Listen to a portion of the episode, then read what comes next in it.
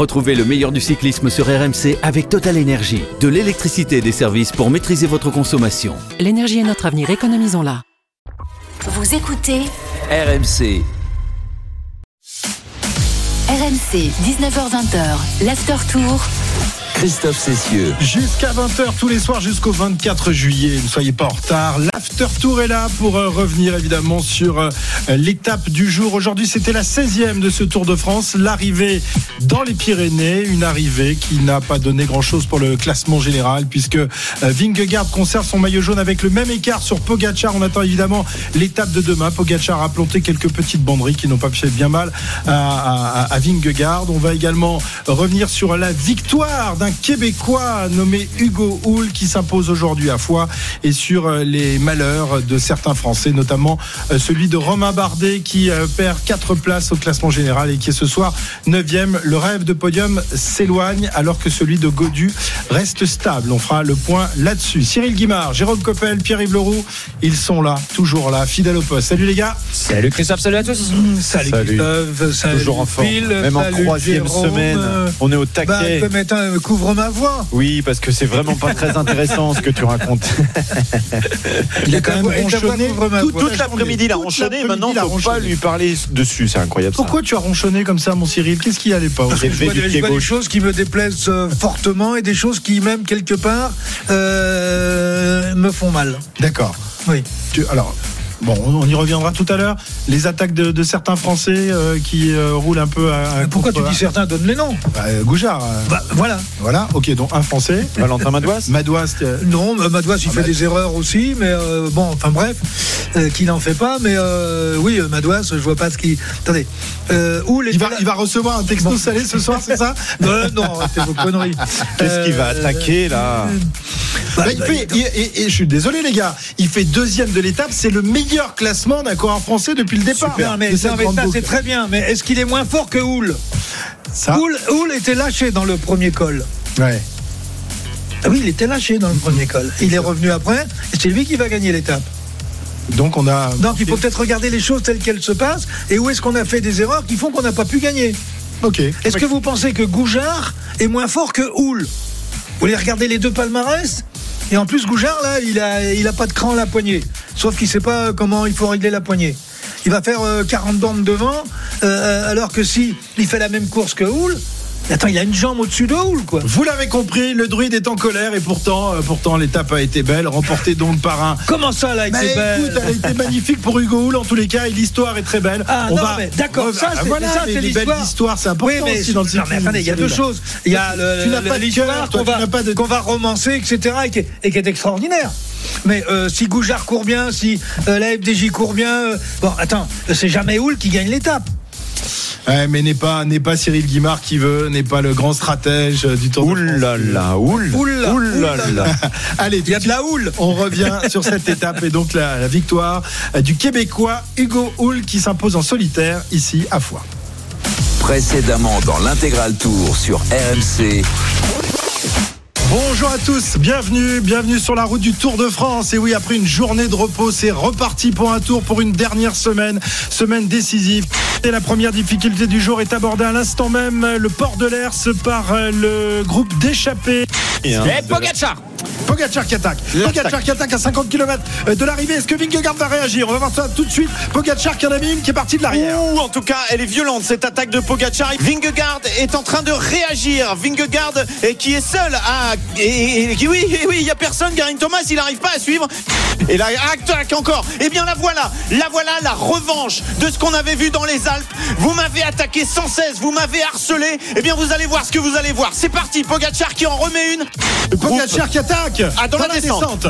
Ouais, c'est plus compliqué pour euh, Romain Bardet qui est euh, un cran en dessous, aidé euh, par son coéquipier Andreas Leknesund dans cette montée pour limiter euh, la casse. Vraiment une des pires journées que j'ai connues euh, depuis un petit moment. Il peut lever les bras. La voilà, la victoire de Hugo Hull. Oh oui, il peut regarder derrière. Ouh, l'émotion et le geste de Hugo Hull vers le ciel. Beaucoup d'émotions pour moi aujourd'hui. C'est une des raisons euh, pour lesquelles je me lève à chaque matin, que je me pousse mes limites, que je fais beaucoup de sacrifices. RMC, l'after tour.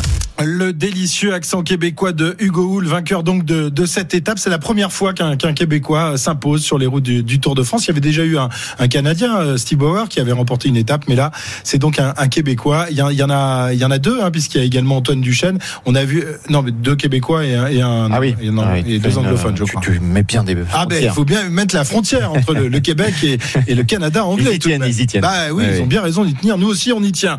Hugo Hull qui, qui s'impose donc aujourd'hui. Cyril le disait, c'est peut-être pas le plus costaud du peloton, c'était pas le plus costaud de, de ce groupe d'échappés, composé euh, tout de même de 29 hommes. Euh, c'est vrai, Jérôme, que quand on voyait les noms dans ce groupe d'échappés, jamais on aurait pu imaginer Hull lever les bras en vainqueur tout à l'heure. Il y avait des, des Vlasov, il y avait euh, des, des, Martinez, il y avait quand même du, du, du costaud là-dedans. Bah, hein. Oui, il y avait du costaud, mais je pense que même lui n'y croyait pas pendant l'étape. Euh, Cyril l'a dit tout à l'heure, il s'est fait un peu distancer dans le port de l'air. C'est son attaque, elle est plus pour travailler pour Michael Woods, pour son coéquipier. Il anticipe pour permettre à Woods de rester euh, un peu au chaud derrière et finalement il va au bout.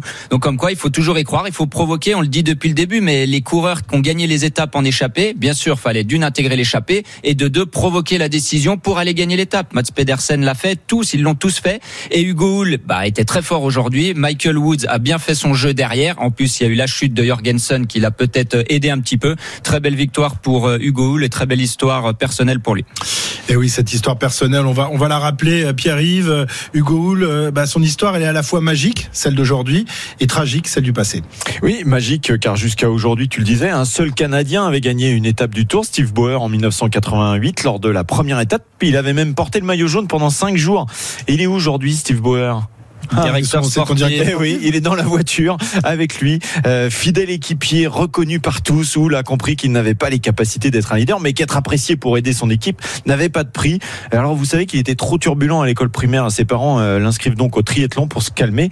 Et c'est sur le vélo qu'il est le plus performant et avec lequel il tombe en amour. À cette époque, il a le sentiment que participer au Tour de France est inaccessible. Et pourtant, le Canadien devient pro en 2011 et termine quatrième du sprint des championnats du monde à espoir à Valkenburg en 2012. 2012, battu au sprint donc par Lutsenko et Brian Kokar. Magique et tragique. Deux mois plus tard, Hugo Hull termine son premier stage en Espagne avec AG2R et rentre le 21 décembre pour Noël au Canada. Il voit quelques minutes son frère Pierrick, son fan numéro un, avant qu'il ne parte pour faire son footing. Pierrick est fauché par un chauffard ivre et décède dans l'accident. Mon objectif ultime, c'est gagner sur le Tour de France en son honneur, répète-t-il depuis à qui veut l'entendre. Tous les jours, c'est ce qui me permet de repousser mes limites. Aujourd'hui, Hugo Hull a atteint le rêve d'une vie magique et tragique.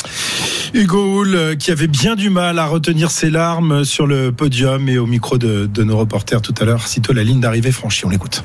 Ça m'a pris exactement 10 ans. Et beaucoup d'émotions pour moi aujourd'hui. C'est une des raisons euh, pour lesquelles je me lève à chaque matin, que je me pousse mes limites, que je fais beaucoup de sacrifices. Aujourd'hui, je l'ai fait. J'ai un peu de difficulté à, à le croire, mais je suis sûr qu'il est bien faire de moi. C'est clair que c'est pas des choses faciles dans la vie, mais euh, je me suis relevé et puis euh, ça m'a pris exactement 10 ans. Aujourd'hui, je l'ai fait. Peut-être que c'est un rêve fou. J'étais pas sûr de l'avoir fait, mais je l'ai fait. J'écoutais le Tour de France avec mon frère quand j'étais tout petit. On regardait des coureurs attaquer comme ça. Puis on, on trouvait ça fou. Aujourd'hui, c'était moi qui étais devant. Donc, euh, difficile à, le croire, mais bon, je l'ai fait. donc, non, non, beaucoup d'émotions et très content de l'avoir fait. Voilà la, la, voix chevrotante, la voix qui tremble, l'émotion à fleur de peau, on comprend. Hein, quel, quel message et le, droit, le doigt levé vers le ciel tout à l'heure quand il franchit la ligne, ça, Jérôme. Ça, ça, met les, les, frissons. Moi, j'ai les frissons pendant son interview, même en le réécoutant. Ah, quelle belle histoire, 10 ans, hein, qui, qui veut gagner cette étape sur le Tour en, en l'honneur de son frère. Voilà, magnifique histoire. Et puis euh, Luis Leon Sanchez qui avait gagné ici, pareil, avait levé ses deux doigts vers le ciel pour son frère aussi, décédé quelques années avant. Donc, foi, c'est vraiment la terre pour rendre hommage à, à ses proches disparus. Hugo Hull qui s'impose donc euh, et ça n'est pas passé loin Cyril, ça n'est pas passé loin pour les Français puisque pour la première fois depuis le départ de ce tour, nous avons un Français deuxième de l'étape. Est-ce que ça te satisfait ce genre de choses? Ou alors tu n'en as rien à faire? Je connais déjà la réponse, mais donne-la quand même. Christophe, tu m'allumes euh, tout le temps. tu viens me chercher là où j'ai pas envie qu'on vienne me chercher. bah, deuxième, bah, je veux dire, c'est formidable. C'est le premier débattu. C'est le premier débattu, oui, donc on est battu. Euh, non, ce qu'il y a, c'est, comment on va faire deuxième, quelles sont les circonstances qui font que. Et moi, ce qui me dérange quelque part, euh, on va dire, c'est le déroulé de cette, de, de cette étape, où on a quand même, tenez-vous bien, sept Français quand même au départ. dans 16 sur l'échappée. 29, ouais. Bon. Et avec des coureurs qui tiennent la route, bon, comme euh, euh, Valentin euh, Madoise.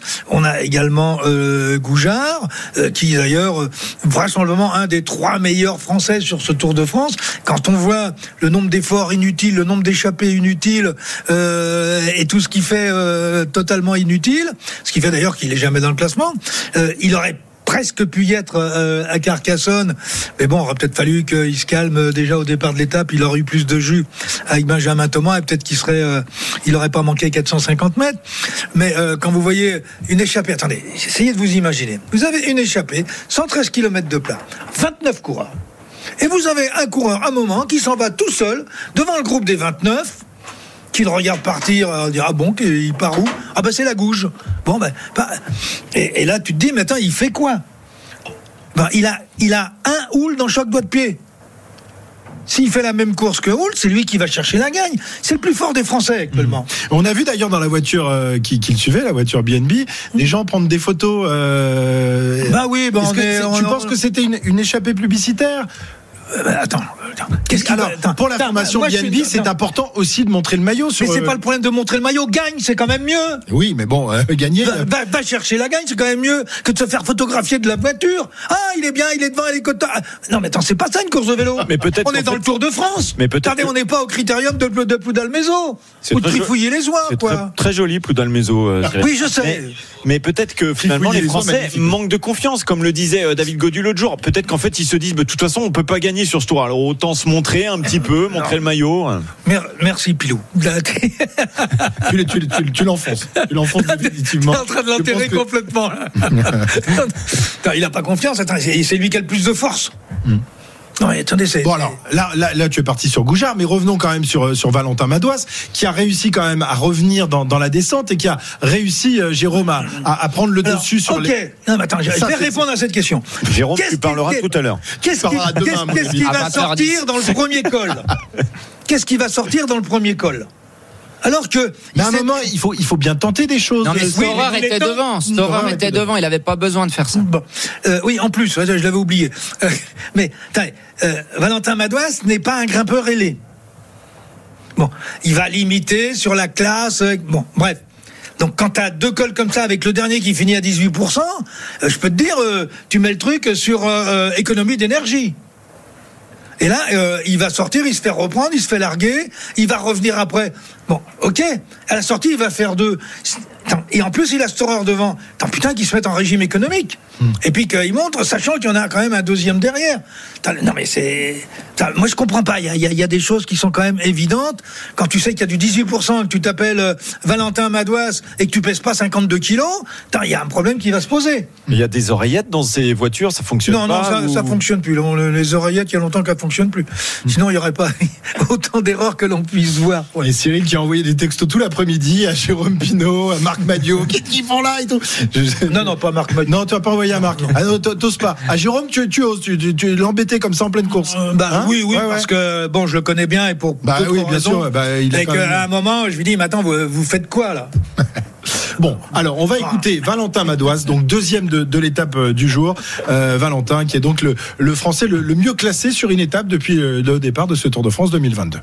De toute façon, je pense que David a vraiment des bonnes jambes. On va être attaquant ces prochains jours, c'est notre euh, mot d'ordre parce que on a un podium à aller chercher. On sait que le contre-la-montre c'est pas la tasse de thé de David forcément par rapport à d'autres leaders. On va aller chercher le podium. Il a vraiment la capacité de le faire et faut vraiment pas avoir de complexe et être offensif, être attaquant. Et puis bah si ça va au bout, ce sera à nous de, faire le boulot pour aller gagner. Et sinon, euh, on donnera tout pour David pour son podium et on y croit vraiment très fort.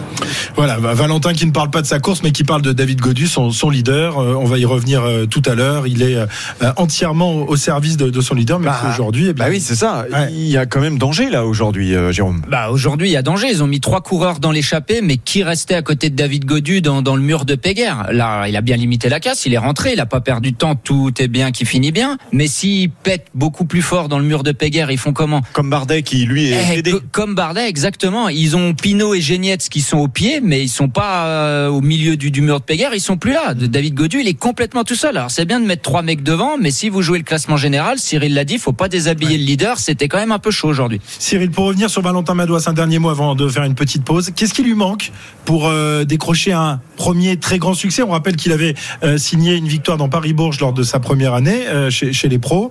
Euh, c'est un garçon que tu connais bien, tu le suis depuis qu'il est tout petit. C'est le fils de, de, Laurent Madouas qui a été coureur chez toi. c'est un garçon talentueux, Valentin. Oui, talentueux. bon, je peux pas tout dire parce que je les connais trop puisque oui, Laurent a été mon coin. C'est mais... la famille, hein, c'est la famille qui marque quasiment. Hein. Moi, je pense qu'il faudrait qu'il ait un peu plus de rigueur sur un certain nombre de points. Mais ça, il les connaît. D'accord. Donc, je les dévoilerai pas. ok. voilà. Euh, S'il écoute dans, dans, le bus en allant à l'hôtel. Mais il sait très bien de quoi je, je, parle. Oui, parce que vous communiquez en plus pendant le tour. Ça, ça peut arriver, mais oh, c'est normal. Ça, arrive souvent. Très bien. Valentin Madouas qui termine deuxième. On va donc euh, dans un instant s'intéresser à la journée noire de Romain Bardet qui lui a connu vraiment euh, euh, la catastrophe aujourd'hui, euh, privé de deux jambes avec des, des, frissons. Alors nouveau coup de, de chaleur ou, ou grippe ou Covid. En tous les cas, on est très inquiet ce soir pour Romain qui chute de la quatrième à la neuvième place au classement général de ce Tour de France. À tout de suite. L'After Tour revient dans un instant. RMC, 19h20, l'After Tour. Christophe Cessieux. Et oui, jusqu'à 20h comme tous les soirs, jusqu'au 24 juillet, on s'approche de la fin de ce Tour de France. On est dans la dernière semaine, première étape dans les Pyrénées aujourd'hui, qui a une nouvelle fois accouché d'une souris. On espère évidemment que demain et après-demain, la grande, la grande bagarre éclatera et que euh, pourquoi pas Pogacar pourra reprendre quelques secondes de manière à ce qu'on ait un contre-la-montre samedi qui nous régale avec un suspense de folie. En tous les cas, euh, malheureusement, il n'y a plus de suspense pour Romain Bardet qui a connu une journée noire euh, aujourd'hui. Romain Bardet victime d'une grosse défaillance. Il termine au 36e rang de l'histoire, à 9 minutes 30 du vainqueur et surtout à 3 minutes 36 de ses principaux rivaux pour le général. Romain Bardet a connu une journée noire. Il en parlait sitôt la ligne d'arrivée franchie au micro de Kevin Moore. Ouais, ouais, j'ai vraiment d'explications. J'étais super fébrile, euh, accéléré, des maux de tête. Euh, vraiment une des pires journées que j'ai connues. Euh, depuis un petit moment. C'était un, calvaire et je tire un grand coup de chapeau à tous mes équipiers qui ont été là au début, puis à la fin, Nils, Andreas et Chris, parce que sans eux, je pense que je finissais pas l'étape. Je me sentais vraiment pas bien, j'avais eu des frissons, le, vraiment mes tempes qui, qui tapaient, j'étais vraiment un, jour terrible et je ne l'ai pas vu venir. J'espère rebondir, l'envie sera là, mais c'était même pas les jambes en fait, c'était simplement j'étais j'ai complètement perdu, j'avais, j'avais rien. Quoi. Ma, ma, tête tapée, j'étais vraiment, euh, vraiment complètement à, côté de la plaque. La détresse dans, dans la voix de, de, Romain Bardet qui explique un peu ce qu'il a ressenti tout au long de, de l'étape. Jérôme, c'est, c'est dur évidemment quand on est à la bagarre pour essayer d'aller décrocher un podium, qu'on a réussi un super début de tour. Là, se retrouver, bah, c'est pas la première fois malheureusement pour, pour Romain. Ça ouais. fait deux trois jours qu'il est en difficulté. On pensait que la journée de repos pourrait lui faire du bien. Ça n'a pas été le cas. Hein. Ouais, depuis quelques étapes, il perd quelques secondes, mais il limitait bien la casse. Euh, là, bon bah c'est, c'est l'explosion. Hein. Le, le, podium s'envole. Il n'a pas vraiment d'explication. C'est ça le pire. S'il est dans un état un peu grippal ou quoi, ça va être compliqué pour les jours à venir. Il dit lui-même qu'il aurait peut-être pas terminé l'étape sans ses coéquipiers, que l'envie sera là, mais est-ce que les jambes seront là? Bon, ça sent quand même pas très bon pour pour Romain Bardet, que ce soit pour une victoire d'étape ou euh, peut-être simplement pour continuer le tour. On verra ça demain. Euh, voilà, grosse déception pour Romain Bardet à six jours de, de l'arrivée à Paris. Bon, bah c'est un, c'est un coup sur la tête. Euh, moi, j'y croyais euh, très fort après. D'autant qu'on disait souvent que c'était un garçon de, de troisième semaine, Romain. C'est, ben c'est, ouais, qu'on disait, ouais, c'est un garçon de troisième semaine. Et au Giro, il était très en forme. On s'est dit peut-être que la fraîcheur va d'autant plus lui servir sur cette troisième semaine. Malheureusement, c'est pas le cas. Bon, gros coup dur pour lui. Il y a une stat que je voulais pas donner en début d'étape pour pas lui porter la poisse, mais sur Strava, sur le mur de Péguerre, jusqu'à aujourd'hui, la montée la plus rapide, c'était lui, Romain Bardet. Et aujourd'hui, il a été battu par euh, son temps a été battu par Sepkus et Tadej Pogacar euh, seulement. Donc euh, voilà, c'était une montée qu'il connaissait euh, parfaitement. Bah, il y a des jours où ça va mieux que d'autres. C'était en 2017. Ouais. Et oui, en plus c'est une étape. Enfin, ce sont des cols qui lui conviennent à, merveille normalement, Cyril. Mais là, évidemment, quand on n'a pas les jambes, quand on a des frissons et, mal à la tête, euh, voilà, on peut être le meilleur coureur au monde, on peut rien faire. Euh, les records, euh, c'est bien, euh, c'est bien parce que ça fait partie de de l'histoire, mais il n'avait pas les jambes de 2017. Ah Non, bah, quand tu sautes au port de l'Ers, déjà tu sais que tu vas passer une sale journée. Il s'est fait ramener une fois par ses coéquipiers, mais dans le mur de Péguerre, c'est impossible. C'est tellement dur. Si vous êtes pas bien, vous sautez, vous prenez une valise, et c'est ce qui s'est arrivé. C'est ce qui est arrivé à Romain Bardet. Il dégringole donc au classement en passant de la quatrième à la neuvième place. Le, le rêve de podium s'est envolé. Euh, vous pensez franchement qu'il pourra finir le, le, tour quand on prend un tel coup sur la tête et qu'on est dans un tel état?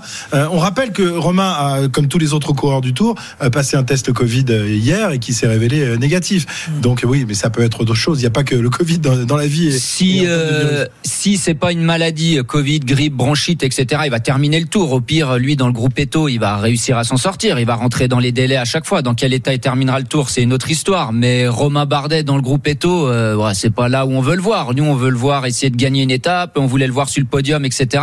Faudra voir demain quand il va après avoir passé une bonne nuit ou pas, dans quel état il va se réveiller demain matin et s'il sera en mesure de prendre le départ ou pas. Pas, a pas, de bol quand même parce que on rappelle deux minutes euh, Pierre-Yves abandon sur le Giro sur maladie. Euh, à l'époque, c'était une gastro. Et là, aujourd'hui, à nouveau euh, touché par. Oui, puis tu dis, euh, euh, il a été testé hier. Peut-être été testé avant-hier, avant et qu'il peut y avoir des choses qui se déclarent mmh. en 48 heures. On verra, on suivra évidemment l'évolution de, de l'état de santé de Romain Bardet. S'il parvient à se refaire la cerise, Cyril, aujourd'hui, le classement général, il peut mettre une croix dessus. Qu'est-ce qu'il peut espérer? Essayer de se glisser dans, dans une échappée, peut-être après-demain sur Otakam? Pour aller viser une victoire d'étape Dans, dans l'état où voilà, il a, récupère, je, dis bien. Dans l'état où il arrive ce soir, je vois pas très bien comment demain il peut avoir, euh, euh, il peut avoir euh, les ailes de l'ange de la montagne, quoi. Euh, si il passe sans encombre et que ça va bien, que à la limite il lève le pied, il va dans l'autobus, il arrive avec les avec les sprinters, il s'entame pas, il va pas aller s'épuiser. Peut-être que le lendemain, on sait jamais, puis loin au classement général, puis il s'appelle Romain Bardet, donc si, vous savez, euh, des fois quand vous avez un nom, c'est plus facile, euh, dans certaines circonstances, de vous retrouver devant. Oui, mais il faut déjà qu'il passe euh, la nuit, euh, le verdict demain matin, et en fonction de ça, il prend le départ ou il prend pas. Et s'il prend, avec quel état d'esprit, avec quel, euh, quel, sera son, son niveau de, de, performance? Et en fonction de ça, alors peut-être qu'il... Mm-hmm doit rester ou ne pas rester. Mais c'est vrai que pour Romain, qu'on avait ressenti d'ailleurs, enfin qu'on avait senti depuis euh, depuis l'an dernier, mais surtout euh, depuis le début de l'année, euh, quelqu'un qui était en confiance, qui était dans la dynamique, qui va remporter le, le, le, tour le, Tour des Alpes, qui fait une saison presque parfaite. J'ai presque envie de dire la seule chose, si je devais faire un reproche, c'est pourquoi il n'a pas fait une ou deux une ou deux courses entre, en, entre son le Giro et le Tour d'Italie mmh. Et le départ du Tour de France. Bon, ça devient une habitude maintenant de rester trois mois sans courir. Mais euh, imaginez un footballeur, un footballeur qui joue pas pendant trois mois. Bon, euh, mais à mon avis, ça n'a peut-être aucun aucun, incident, rapport, euh, aucun rapport. Peut-être que si aussi. Hein. Mmh. On verra bien et on suivra évidemment l'état de santé de Romain Bardet. Désormais, le meilleur français au classement général, c'est donc David Godu, parvenu à, à, revenir sur le groupe des costauds dans la descente du mur de Péguerre après avoir été lâché. Il s'est accroché, David Godu. Il termine dans le même temps que Vingegaard, Pogacar et Thomas. Et du coup, ben, il fait un, un, un sacré bond au classement général. Il gagne trois places, ce qui est pas, pas facile quand même de gagner trois places dans, dans le top 10. Il est désormais cinquième, hein, Pierre-Yves. Oui, mais c'est vrai qu'il peut y avoir euh, bien des effets en troisième semaine sur certains garçons. Donc le voilà maintenant cinquième à 4 minutes 24 de Jonas Vingegaard, finalement à, moins de 2 minutes de Tadej Pogacar et aussi à un petit peu moins de 2 minutes de Garin Thomas pour aller chercher le podium. Ça risque d'être compliqué. Il faudrait du grand David Godu sur les deux journées à venir. Il a juste devant lui à la quatrième place Nairo Quintana. En revanche, il a un 9 secondes peu... de Quintana hein, seulement. Ouais, exactement. 4-15 et 4-24. En revanche, il a pris une minute sur Adam Yates qui est euh, sixième. Godu s'est arraché, mais il reste lucide pour, pour la suite du tour et cette, cette ambition, ce rêve de monter sur le podium. Au final, euh, j'avais pas des super jambes aujourd'hui, mais voilà, ça passe encore. Donc, on va dire que c'était un bon déblocage, j'espère, pour les, pour, les deux prochains jours. Et voilà, il faudra, faudra évidemment euh, un petit, une part de chance pour essayer espérer monter sur le podium parce que je sais que Thomas sur le chrono sur 40 km ça va faire à peu près 2,33 minutes donc euh, une 30 plus 3 minutes c'est facile ça fait 4,30 et faire aller chercher 4,30 à Thomas sur deux étapes ça risque d'être compliqué. Effectivement, ça risque d'être compliqué. Euh, Guerin Thomas qui est toujours euh, toujours impeccable dans, dans, ce Tour de France, euh, lui vainqueur euh, de la grande boucle en 2018, qui lâche hein, par moment, mais qui ne s'affole pas et qui revient tranquillement euh, sur sur le groupe de tête. Jérôme. C'est l'expérience. Hein. Il joue avec ses forces. Il est moins explosif que Vingegaard, Pogacar. Donc quand ça attaque, il lisse son effort, il revient un peu à l'image de David Godu d'ailleurs. Voilà, comme il le dit très bien David, ça va être compliqué pour le podium. Hein. 4 minutes, il parle de reprendre 4 minutes ou 4 minutes 30 à Guerin Thomas. Oui, s'il n'a pas une, une, explosion comme a eu euh, Pogacar il y a quelques jours, ça semble. Mais c'est mort, c'est mort. En deux étapes, ça va être compliqué. Il va, faudrait qu'il passe à l'offensive. Est-ce qu'ils vont assurer un top 5 avec David Godu ou est-ce qu'ils vont, euh, est-ce que son équipe va vouloir tenter le tout pour le tout et essayer de monter sur le podium en faisant péter Guerin Thomas? Faut qu'il reprenne le retard qu'il a sur Guerin Thomas. Faut qu'il lui reprenne des minutes d'avance avant le chrono. Il parle de, de 3 minutes euh, par rapport à Guerin Thomas sur le chrono. J'espère qu'il en perdra moins que ça quand même. Deux minutes, ça serait déjà pas mal. Voilà, compliqué pour monter sur le podium. Pas impossible, mais très très compliqué. Qu'est-ce que tu retiens, Cyril, de la journée de, de David? Le fait de s'être fait lâcher dans le, dans le mur de Péguerre ou euh, plutôt celui d'être revenu dans la descente sur le, le groupe des costauds? Il s'arrache, hein, il se bagarre. Hein, c'est un warrior, David Gadu. Oui, non, il ce que je retiens surtout, c'est qu'il a bien géré la montée avec les moyens qui étaient euh, les siens. Bon, il se bat pour revenir dans la descente, mais là, il a une chance absolument extraordinaire, c'est que Wout van Aert ne fait pas la descente. Si Wout van Aert fait la descente, il ne rentre jamais. D'ailleurs, il le dit. Euh, j'ai vu, euh, j'ai vu que c'était Van Aert. Euh, bon, bah, j'ai dit ça va être lui. Sauf que Van Aert, il a son maillot jaune dans, dans, dans son sillage et en fait, il va l'emmener tranquillement sans prendre le moindre risque. D'ailleurs, il reprenait même pas de temps à, à Houle qui était qui était devant. Les, les écarts ne, ne, ne, bougeaient dans la descente, alors que Houle, mmh. c'est loin d'être le meilleur descendeur du monde. Quoi. En fait, Wout van Aert est le meilleur équipier de David Godu, puisque la dernière fois il l'avait ramené. Vrai, oui. hein, Aujourd'hui, il l'attend. Euh, finalement, c'est là hein, la force ouais, de non, David Godu. Euh, je pense qu'ils doivent donner des, des, des, ils doivent donner des petits euh... des petits bonbons. Des non, non, non, non. Vous savez les, les trucs où on joue là, euh, donc ils lui donnent des trucs à gratter. Euh, des cartes. Pourtant, normalement. Ah bah là c'est bingo. Hein. David Godu qui les a. Hein. Il récupère de la ouais. Bon. Ouais. bon. on rappelle quand même que Wood van Aert est le garçon qui a gagné le plus de primes. Hein. Il a bien gratté euh, depuis le début du Tour de France, puisqu'il a plus non, de primes que toute autre équipe. C'est vrai dans la, dans l'étape du Granon, euh, c'est Van Aert qui, qui, qui, qui, décroche pour ramener Roglic. Rappelez-vous dans cette descente euh, du Galibier. Euh, sinon, euh, ils sont pas avec le groupe de tête mmh. au pied de l'ascension du, du Granon. C'est le facteur X. Dans un instant, dans l'after tour, on s'intéresse à la bagarre pour la victoire finale dans ce Tour de France. Euh, Pogacar a tenté légèrement, ben là aussi ça a énervé Cyril tout à l'heure, il va nous en parler dans un instant, quelques petites banderies qui n'ont pas fait bien mal à Vingegaard et son maillot jaune toujours solidement installé sur ses épaules. L'after tour, encore une demi-heure, ça dure jusqu'à 20h, à tout de suite. RMC, 19h20h, l'after tour. Christophe Cessieux. En direct de Foix dans l'Ariège aujourd'hui au terme de cette 16e étape du Tour de France remportée, on le rappelle donc par le Québécois Hugo Hull de la formation Israël euh, qui décroche là son premier grand succès chez les professionnels. Euh, la très belle place, mais ça énerve euh, Cyril de Valentin Madouas qui termine deuxième. C'est la meilleure place pour un Français euh, au classement d'une étape depuis le début de ce Tour de France.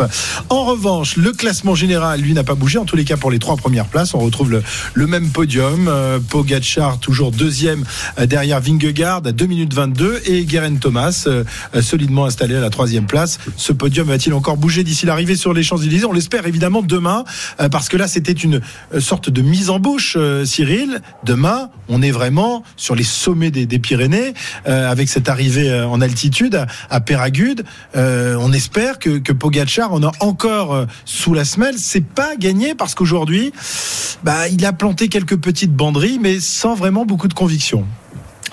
Sans aucune conviction et un endroit où ne pouvait rien se passer. C'est ça qui me dérange un petit peu dans euh, les attaques de Pogachar euh, aujourd'hui. Et euh, je vais revenir à une expression qu'a dite Jérôme pendant le direct. Ces attaques, c'est un constat d'impuissance. Parce que lorsqu'on peut faire la différence, on attaque là où on est sûr de faire une différence.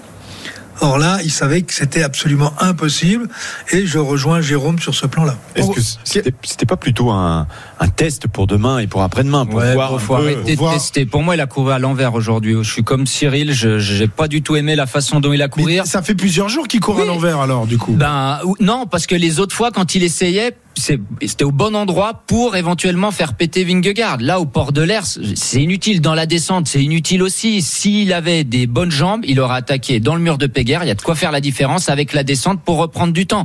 Euh, tester, c'est bien gentil. Il va pas le tester jusqu'à Paris. À un moment donné, faut qu'il attaque s'il a les jambes et qu'il arrive à continuer après son effort pour vraiment le faire péter un grand coup. Aujourd'hui, l'étape s'y prêtait pas vraiment. Ben voilà, c'est ça. Voilà. C'est pour demain. C'est pour. Ben, j'espère que c'est Mais pour peut-être demain. que Mais ça aurait pourquoi marché gaspiller aujourd'hui. des cartouches Parce qu'on aujourd'hui sait jamais si ça marche dès aujourd'hui, ben ça fait un peu de temps de gagner. Ouais, ouais, ouais. Alors, attends, attends, si ça marche aujourd'hui, il n'y a plus match. Hein. Bah oui. Bah oui. Eh ben, Ah oui, et- c'est et la mais, on ça sait pouvait jamais. pas, mais ça pouvait pas marcher. Mais on sait jamais. Le lendemain de journée de repos, Ah, on sait un petit jamais. coup, de- J'a- un petit coup de moins bien. phrase là. On sait jamais. Mais c'est oui. celui qui tente pas, qui Non mais qui- son manager, peut pas gagner. Giannetti a dit oui suivant, les Giannetti, toi, non, pour lui dire suivant- qu'il courait mal Non non, suivant les circonstances de course, ça peut passer blablabla. Aujourd'hui, l'équipe Jumbo Visma, elles avaient tout verrouillé. Elles avaient euh, Van Aert devant avec son coéquipier qui a passé le port de l'air, ce qui allait retomber sur le groupe à Vingegaard. C'était tout cadenassé, il y avait plus rien à faire. Soit dans le mur de Péguerre, soit rien du tout. Bah, il a perdu des cartouches aujourd'hui. On verra s'il arrive à retrouver un peu de jus demain. Euh, demain, quand même sur les 30 derniers kilomètres, il y a 18 kilomètres de montée, il y a de quoi faire. Euh, en tout cas, aujourd'hui, il m'a fait une moins bonne impression que Est-ce Vingegaard. qu'on ne trouve pas justement là les premières limites de Pogacar? On se souvient de ce Tour 2020 où il décroche le, le Tour euh, la veille de l'arrivée. L'année dernière, il est largement au-dessus de tout le monde. Et là, euh, on rappelle qu'il n'a que 23 ans, le garçon, et, et que même s'il est déjà double vainqueur du Tour, il commet des erreurs. Il a commis des erreurs en attaquant, en répondant aux attaques de Roglic l'autre jour. Euh, du coup, il pète ensuite dans, dans le granon. Aujourd'hui, il commet encore euh, peut-être des, des, des- des erreurs en attaquant si loin. Cyril, est-ce qu'on n'a pas atteint les limites de Pogacar au niveau stratégique? Au niveau stratégique, il n'a pas les moyens de faire autre chose. Donc le problème, il est clair. Euh, pas Il avait les moyens de faire autre chose euh, l'autre jour lorsqu'il euh, répond aux attaques de Roglic, non? Oui, là, bon, là, il fait des erreurs. Là, c'est clair. Aujourd'hui, on l'a- ces attaques on à, à d'ailleurs 150 bornes de l'arrivée, On l'a- déjà stratégique. souligné, on l'a dit. euh, bon, il a couru à l'envers, il a payé cash, ça c'est évident. Mais aujourd'hui, il n'a pas l'équipe pour jouer. Voilà. Et euh, à partir de ce moment-là, je me pose la question, et je vous la pose, est-ce que la stratégie qui est mise en place, c'est pas celle de dire qu'on attaque tous les jours, on place des banderilles partout, pour arriver à Paris en disant « Ah, il a tout tenté, quel héros, mais l'autre était plus fort ». C'est-à-dire, en fait, se faire aimer au travers de ce que tous les gens attendent. On attaque, on attaque. Eh ben, qu'est-ce qu'il faut Tu faire alors préfères Il, qu'il il qu'il fait rien. applique et qu'il dise ouais, ouais, je vais terminer Mais c'est deuxième, pas- je suis c'est pas- peinard. C'est pas ce que j'ai dit. Mais c'est ce qu'on comprend nous. Ben, euh, je suis désolé, c'est pas ce qu'il faut comprendre. Comprendre, ça veut dire quoi? Ça veut dire que il a, il a plus l'ambition de gagner et que maintenant il faut faire du show pour être aimé. Point. Non. Mais Bien si. sûr qu'il a l'ambition de gagner. Ah bon, Bien alors, sûr. mais, mais pourquoi il attaque euh, qui- Mais qui- justement parce qu'il a l'ambition de gagner Non, et qu'il se non, croit peut-être non, trop non, fort. Non, non, non, non. D'ailleurs, euh, on est d'accord avec Jérôme. C'est pas parce que vous êtes les- d'accord que les- vous avez les- raison. Pour une fois, les, vous êtes les trois d'accord que- attaques, les trois attaques qu'il a portées, c'est un constat d'impuissance. Donc, comme tu es dans un constat d'impuissance, tu vas con- tu vas continuer à, donner le change, à faire croire que et déclarer j'attaque de partout. Euh, même sa compagne dit ah oui mais il va attaquer partout. C'est qu'on est rentré vraisemblablement dans une forme de communication pour justifier qu'on a tout fait pour gagner, mais Non, que je finalement l'autre était plus fort. C'est une bataille entre deux collectifs. Alors peut-être Il n'y a qu'actuellement plus de Jumbo- collectif. Mais si. Mais chez Pogachar, il n'y a plus de Pogachar. Mais Brandon Ah, McNulty est placé devant, dans l'échappée, tout Oui, comme mais il a Wout servi à rien aujourd'hui. Peut-être, mais la stratégie, elle était là. Après que ça fonctionne pas, ok. Mais n'empêche que c'était ça. Malheureusement pour les UAE, euh, Solaire aujourd'hui est malade, il abandonne. Donc ça fait euh, un atout en moins. Mais Pour ça, moi, il n'a pas atteint ses limites, mais il a jamais été dans cette situation-là jusqu'à maintenant. Il a jamais eu un adversaire qui l'a poussé dans ses derniers retranchements. pas On un a dit. adversaire, c'est un collectif. C'est ça qui fait la différence. Mais non, c'est d'abord un adversaire. c'est un collectif. C'est le collectif et après oui mais tu peux avoir un Van bon collectif si ton leader est pas là il va péter la même chose avec un bon collectif Mais ce qui fait parce que Ving- Vingegaard l'année dernière attends Vingegaard l'année dernière euh, quand il perd du temps au grand bornant c'est Roglic est toujours dans la course ça se trouve à la pédale déjà il aurait éventuellement pu suivre Pogacar, on n'en sait rien. L'année dernière ou il y a deux ans, peut-être qu'il a fait des erreurs, Pogacar, mais on les voyait pas, il avait pas de rivaux. Et là, on les voit finalement. Et il se retrouve, il a jamais été dans cette situation-là en plus avec un collectif en face de lui qui est beaucoup plus fort que le sien. Si c'était du 1 contre 1, ça changerait peut-être la donne. Mais Vingegaard, et il a raison, il s'appuie sur son équipe et pour l'instant Il y il a, court tous il y a deux bien. ans, on disait que c'est Roglic qui avait loupé les, les occasions de, de prendre du temps sur, euh, sur Pogacar et il l'a payé lors de la dernière étape euh, parce qu'il y avait. Sauf qu'il y a deux ans. Et il avait un collectif, Roglic. Oui, et puis il y a deux ans, on regardait pas trop Pogacar. Non, ah non, personne ne le regardait. Donc on Roglic, l'a vu on arriver un peu au dernier moment. Et donc on n'a pas pu voir s'il avait fait des erreurs, mais en fait il n'en avait pas fait, effectivement. Alors, Si, les- euh, l'étape de l'Avor. Ah, je me souviens. Dans les bordures où il Oui, perd une Ah, oui, ouais. effectivement. Mais de nouveau parce qu'il a pas d'équipe. Ouais. Ah alors, là, il avait vraiment pas d'équipe il y a deux ans. Oui, c'est il s'est pas- quand même Là, renforcé, mais sur ouais. le, résultat. Mais il n'était pas considéré comme un vainqueur potentiel, Exactement. un vainqueur possible. Mm. C'est- pour ça qu'il les a mouchés euh, dans la planche des belles filles. Les UAE continuent-ils d'y croire encore? À la victoire dans le tour On écoute tout de suite Mauro Gianetti, le manager de la formation. Ça, c'est Tadej, donc euh, c'est- quelqu'un euh, qui, qui fait du spectacle. On ne le connaît pas aujourd'hui. Depuis trois ans, il, gagne euh, la plupart des courses auxquelles il participe. Il part, pour gagner. Et tant qu'on est à Paris, il va y essayer. Mais, c'est normal que ça soit comme ça. C'est correct que ça soit comme ça pour le spectacle, pour le public. Donc, c'est son esprit aussi d'interpréter le, vélo et le cyclisme. Et comme on dit, si on n'essaye pas, on ne saura pas la réponse. Donc, il faut y essayer, voir la réponse. Et tant que Vingegaard y répond, au moins, on est dans la possibilité de pouvoir y essayer. C'est déjà quelque chose. Rendez-vous demain pour euh, de, nouveaux, euh, de nouvelles attaques? Mais si la légende et la, et- et la course se mettent dans une façon qu'il y a une vraie opportunité euh, et une situation que ça permette, bien sûr, euh, si on connaît Tadej, il va y essayer. Quoi. Voilà. Si on n'essaye pas, on n'aura pas la réponse, Monsieur Guimard. Oui, sauf que écoute bien tous les mots qu'il dit, Mauro. Il dit, il, a fait le, spectacle. le spectacle est pour le public. C'est-à-dire qu'il a déjà basculé dans ce que j'expliquais. On est là pour faire maintenant du spectacle parce qu'on a compris que. Et il te dit après, il faut une opportunité. Oui, bah, écoute, il faut qu'elle arrive. Hein. euh, et, et quand elle arrive, euh, il faut pas oublier de prendre la porte. Ah oui, les jumbo n'ont pas le droit à l'erreur non plus. Si, mais ils ont. non, C'est non le droit, le droit à l'erreur. Non, ils ont le devoir de ne pas en faire. C'est ça. En, en tout cas, Faut pas on, confondre droit et devoir. Hein. on disait euh, avant-hier, euh, au terme de, de l'étape qui s'achevait à Carcassonne, que euh, la Jumbo avait pris un, un sacré tir avec euh, l'abandon de, de Kreuzweig et, Roglic. On voit que finalement, euh, à trois ou presque, ils s'en sortent. Quand tu as un Van Aert, il est quasi, c'est quasiment une équipe à lui tout seul. Euh, Sepp Kuss, euh, dans, dans, la, dans les montées, dans l'école, il est, il est impressionnant. Euh, à trois, ils peuvent gagner le tour. Hein. Bah, la clé demain et après-demain, c'est Sepkus, de toute façon. Euh, alors, C'était la clé de Wout. La clé de voûte, ouais, c'est pas mal ça. Non, mais Sepkus, c'est lui qui va tenir la, la baraque de, de l'équipe Jumbo-Visma. Ils vont certainement remettre euh, peut-être Benoît ou Van Aert à l'avant pour faire le- la même chose, servir de point d'appui. Mais encore aujourd'hui, euh, au moment où Maika a son problème, il casse sa chaîne, qui prend le manche tout de suite, c'est Kuss, et il met tout de suite un gros tempo pour qu'il n'y ait pas d'attaque. Et, Et, ça là, va, et ça va plus vite qu'avec Macha. et ça va Oui. plus vite Et qu'avec c'est là où saute. Et voilà. Et c'est là où on voit que Pogacar va pas attaquer finalement, parce que d'un coup on voit qu'il est un peu pendu. Et finalement, bah voilà, c'est Kusk à la clé, mais Jumbo Visma pour l'instant ils ont couru à la perfection. Van donc il le récupère dans la Ah non, descente du c'était port de l'air. Tableau noir encore une fois. Van Aert dans la descente de Péguerre, et ben voilà, c'était parfait. Euh, maintenant, la stratégie qu'a utilisée UAE aujourd'hui de Mc- McNulty à l'avant, C'est pas bête. c'était pas bête, mais ça sera encore plus judicieux demain avec des grands cols pour pouvoir faire Ah. un gros tempo. Mais le- l'effectif UAE est quand même très très faible. hein. Intéressons-nous d'ailleurs à cette étape de demain parce que c'est l'une des dernières grandes étapes de ce Tour de France, l'avant-dernière étape de, de montagne avec euh, de sacrés cols, hein, Pierre-Yves?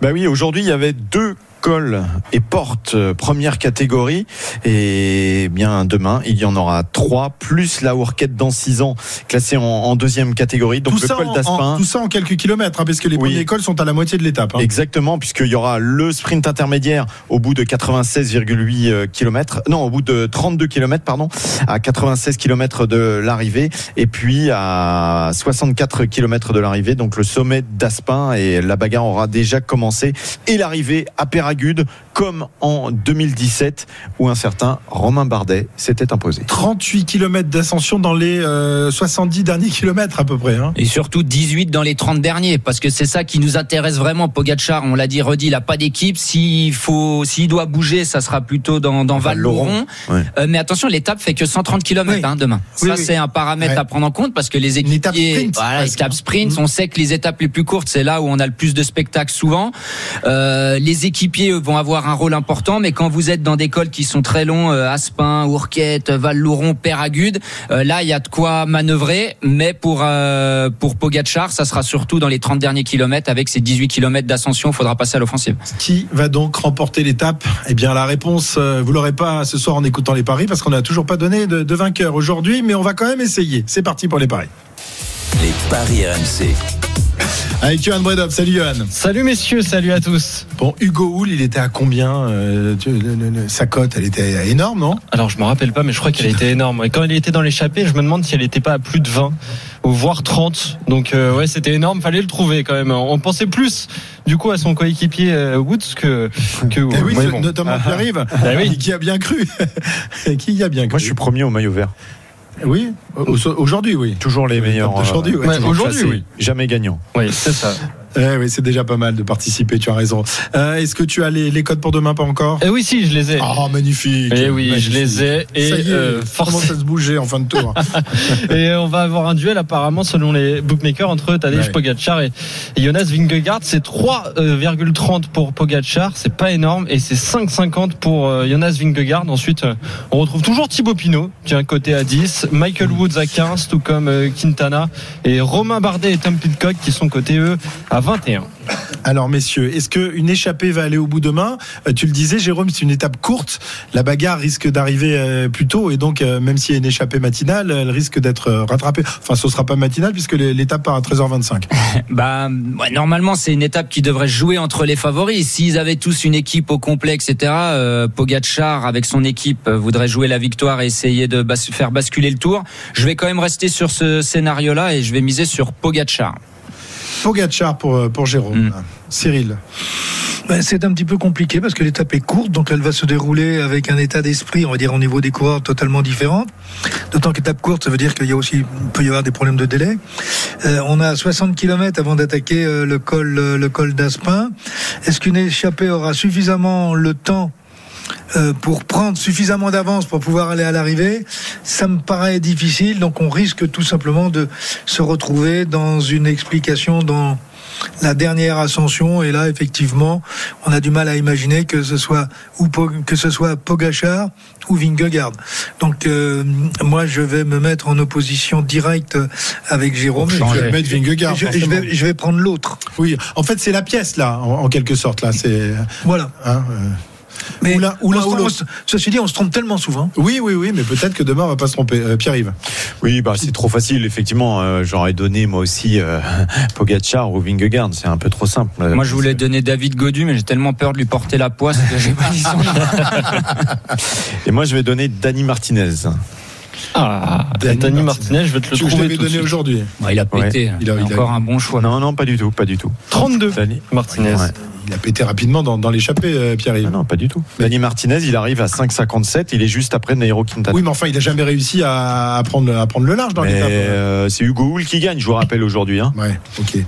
Euh, donc, euh, Dani Martinez pour toi. Euh, je vais donner alors Vingegaard ou Pogacar, l'un des deux. De toute manière, je Bah pense non, pas que ça. fait des choix un peu Non, non, non, intéressants. non, non, non, non, Trop mais facile, je m'en fiche, je m'en fiche de faire des Quel choix intéressants. petit, je veux faire gagner mes, mes Yates ou Godu, c'est un bon choix. Ils sont dans un deuxième rideau. S'ils sont là, boum, ils attaquent. Ils vont pas aller les chercher. Ça va à la gagne. Non, mais, euh, David, si ça, si ça se déclenche devant, je, le- je le vois pas euh, réussir à mettre. euh, Tu regretteras demain soir. Ouais. Et Quintana. Aussi. Ou c'est- choix. ou Sepkus, c'est comme ça qu'il a gagné une étape euh, l'année dernière. Bon, moi, je vais, mi- je vais miser sur Quintana. Ok, côté à 15, Nero à Quintana. Ouais, Ok. j'ai failli aussi, c'est pas mal. Ouais. Et Johan Et moi, je vais miser sur euh, Vingegaard parce que la cote est un petit peu plus intéressante que celle de Pogacar. Voilà, 5,55. C'est un petit peu mieux. Mais oui, mais il faut faire gagner des sous, messieurs. Là, on n'est Ah pas oui. bon. Hein. Ouais, on en fait, on en fait perdre surtout Eh depuis oui. le début de ce Tour de France. Un jour peut-être ça, on les aura, on les aura, Johan. D'ailleurs, messieurs, on peut parier aussi euh, sur les cotes sur le podium, évidemment. Et là, Ah. et là, oui, euh, on peut se couvrir un, un petit peu. Donc, euh, Pierre-Yves Leroux sera en tête, évidemment. Bah, Dani Martinez, je vais le mettre deux fois comme ça. c'est plus sûr. Merci Johan. Merci on à se retrouve vous. demain aux alentours de, de 15h, 15h30, donc dans cette 17e étape du Tour de France. Winamax, les meilleurs cotes. C'est le moment de parier sur RMC avec Winamax. Jouer comporte les risques. Appelez le 09 74 75 13 13. Appel non surtaxé. Et la dernière ligne droite de l'after tour du soir sera évidemment consacrée aux auditeurs. Venez interpeller euh, Cyril, euh, essayez de l'énerver encore un peu là. Vous avez vu, il est, il est chaud bouillant. C'est pas, pas nécessaire. J'ai ma dose là. De... Ou Jérôme, Jérôme qui est plus calme ce soir, qui regarde avec euh, euh, Ouais, mais il- clairvoyance. il, il- il boue J'observe. intér- il boue intérieurement. Non, pas du tout. J'observe de loin. Le haut Savoyard est calme ce soir. 19h49. L'after tour revient dans quelques instants. RMC, 19h20h, l'after tour. Christophe Cessieux. 19h51 sur RMC l'After Tour. Il reste quelques minutes. Venez vous inscrire au 32-16 pour euh, interpeller Cyril et, Jérôme. Et le premier à les interpeller se nomme Jérémy. Il nous appelle de Clermont. Quand on appelle de Clermont, on est forcément un supporter de, de Romain, de Romain Bardet, un supporter déçu. Bonsoir Jérémy. Il est là Jérémy ou il est parti? Il est reparti sur les volcans a priori. Il n'est pas là. Bon. Il a pris un, un tir comme euh, Romain Bardet Oh, aujourd'hui. t'es pas- pas sympa. Euh, Jérémy, deuxième tentative, non Toujours. Ah, il est là, il est là, Jérémy. Bonsoir, Jérémy. Bonsoir. Oui, supporter de Romain Bardet, mais moins déçu sur euh, cette étape-là que sur le Giro. Je pense que sa chance était plutôt là, en aparté. Mhm. Ouais, effectivement, on rappelle que sur le Giro, il jouait vraiment la gagne euh, du Tour d'Italie, et puis du jour au lendemain, cette, cette gastro euh, qu'il a, qu'il a cloué et qu'il a fait abandonner. Euh, malgré tout, t'espérais quoi sur, euh, sur ce Tour de France pour Romain, Jérémy? Bah, pour Romain, j'aurais plutôt espéré une étape. Après, à l'image d'un Thibaut Pinot, plutôt près perdre du temps en général et pas avoir le dilemme de se dire je suis bien placé et est-ce que je vais continuer à jouer le général ou jouer une victoire. Mais après, moi, surtout, ce que je voulais, euh, ce que, là où je voulais interpeller euh, Cyril notamment, c'est sur la tactique en fait de la Ineos dans la dernière descente. J'ai pas compris pourquoi euh, Daniel Felipe Martinez a été roulé avec Van Aert, sachant que derrière, Yates et Pitcock roulaient aussi. Et mon hypothèse, c'est est-ce que ça peut jouer pour le classement par équipe, étant donné qu'il y avait la FDJ qui était euh, avec Storer et Madouas devant? Alors, Cyril. Bon, je ne pense pas que en course, enfin moi ça m'est jamais arrivé, euh, que pendant la course on fasse de la stratégie pour le classement par équipe, euh, sachant que c'est toujours le troisième homme qui fait le classement, hein, c'est pas le premier euh, ou le deuxième. Euh, je crois pas d'autant que je vais Les vérifier. Ineos sont largement en tête. hein. Ils oui, ont je vais- 28 minutes d'avance sur Groupama et 33 sur Voilà. Jumbo. Oui, je voulais justement vérifier 28-51 exactement. Euh, non, le classement par équipe, tout le monde s'en fout, il faut quand même le savoir.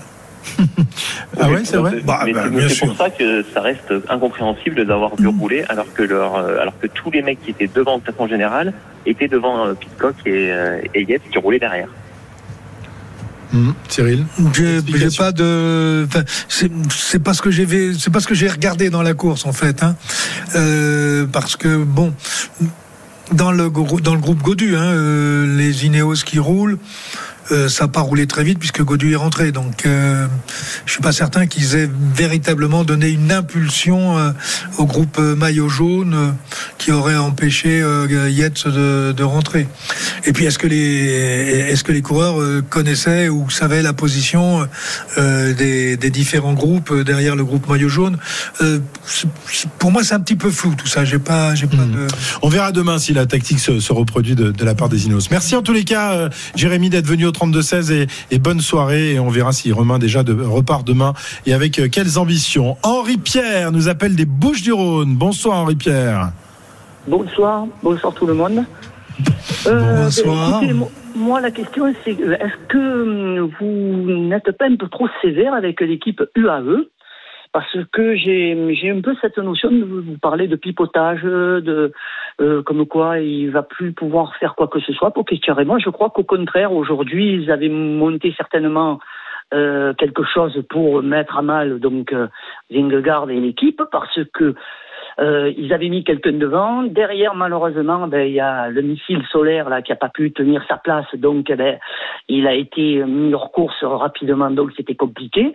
Par contre, on a vu qu'il a quand même essayé de le tester, donc mentalement, même si c'est un endroit où c'était pas peut-être très judicieux, il a voulu lui montrer, euh, je suis encore là, regarde, je vais un peu t'affoler quand même, je vais un peu te piquer au vif.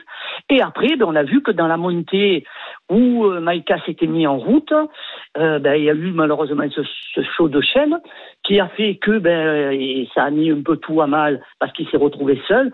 Et on a vu donc cette venir On ne comprend pas trop pourquoi Sepkus a mis les jambes parce que finalement, ben, je vois pas trop. Donc il y a eu peut-être un peu d'affolement là en se disant on va monter un peu plus vite. Je vois pas pourquoi. Ils auraient peut-être dû dire bon, ben c'est bon, on va rester à deux contre un. Et là, Pokéchar a arrêté. Ben, c'est un peu normal parce qu'il s'est retrouvé seul. Mais moi, je crois et je suis persuadé. D'ailleurs, Cyril, c'est la question que je voulais vous poser. Vous avez parlé il y a quelques quelques quelques jours de champs de force qui peuvent s'inverser. Et moi, là, je pense que entre demain l'étape qui va se passer après-demain, bon, pas vendredi, mais après samedi, je pense que les champs de force vont pouvoir s'inverser et qu'on est loin d'avoir gagné le tour, euh, je crois, euh, chez euh, Jumbo, et qu'il va y avoir euh, un gros spectacle. Voilà. Alors, Cyril. Oui, Est-ce que tu vrai- partages l'optimisme d'Henri Pierre? Euh, bon, Non, on respecte au minimum. Ah, mais bien sûr. Euh, euh, moi, ce que je pense, c'est que, puisqu'on parle des champs de force, euh, aujourd'hui, les champs de force, ils sont pas du côté du AE, ils sont quand même du côté de Jumbo. Parce qu'il faut pas oublier que dans cette équipe, il y a un monsieur qui, à lui tout seul, vaut une équipe. C'est Van. Et d'ailleurs, euh, pas si vous avez vu, il est, dans, il est devant. Il y a un moment, il laisse filer, tranquille, il promène son vélo.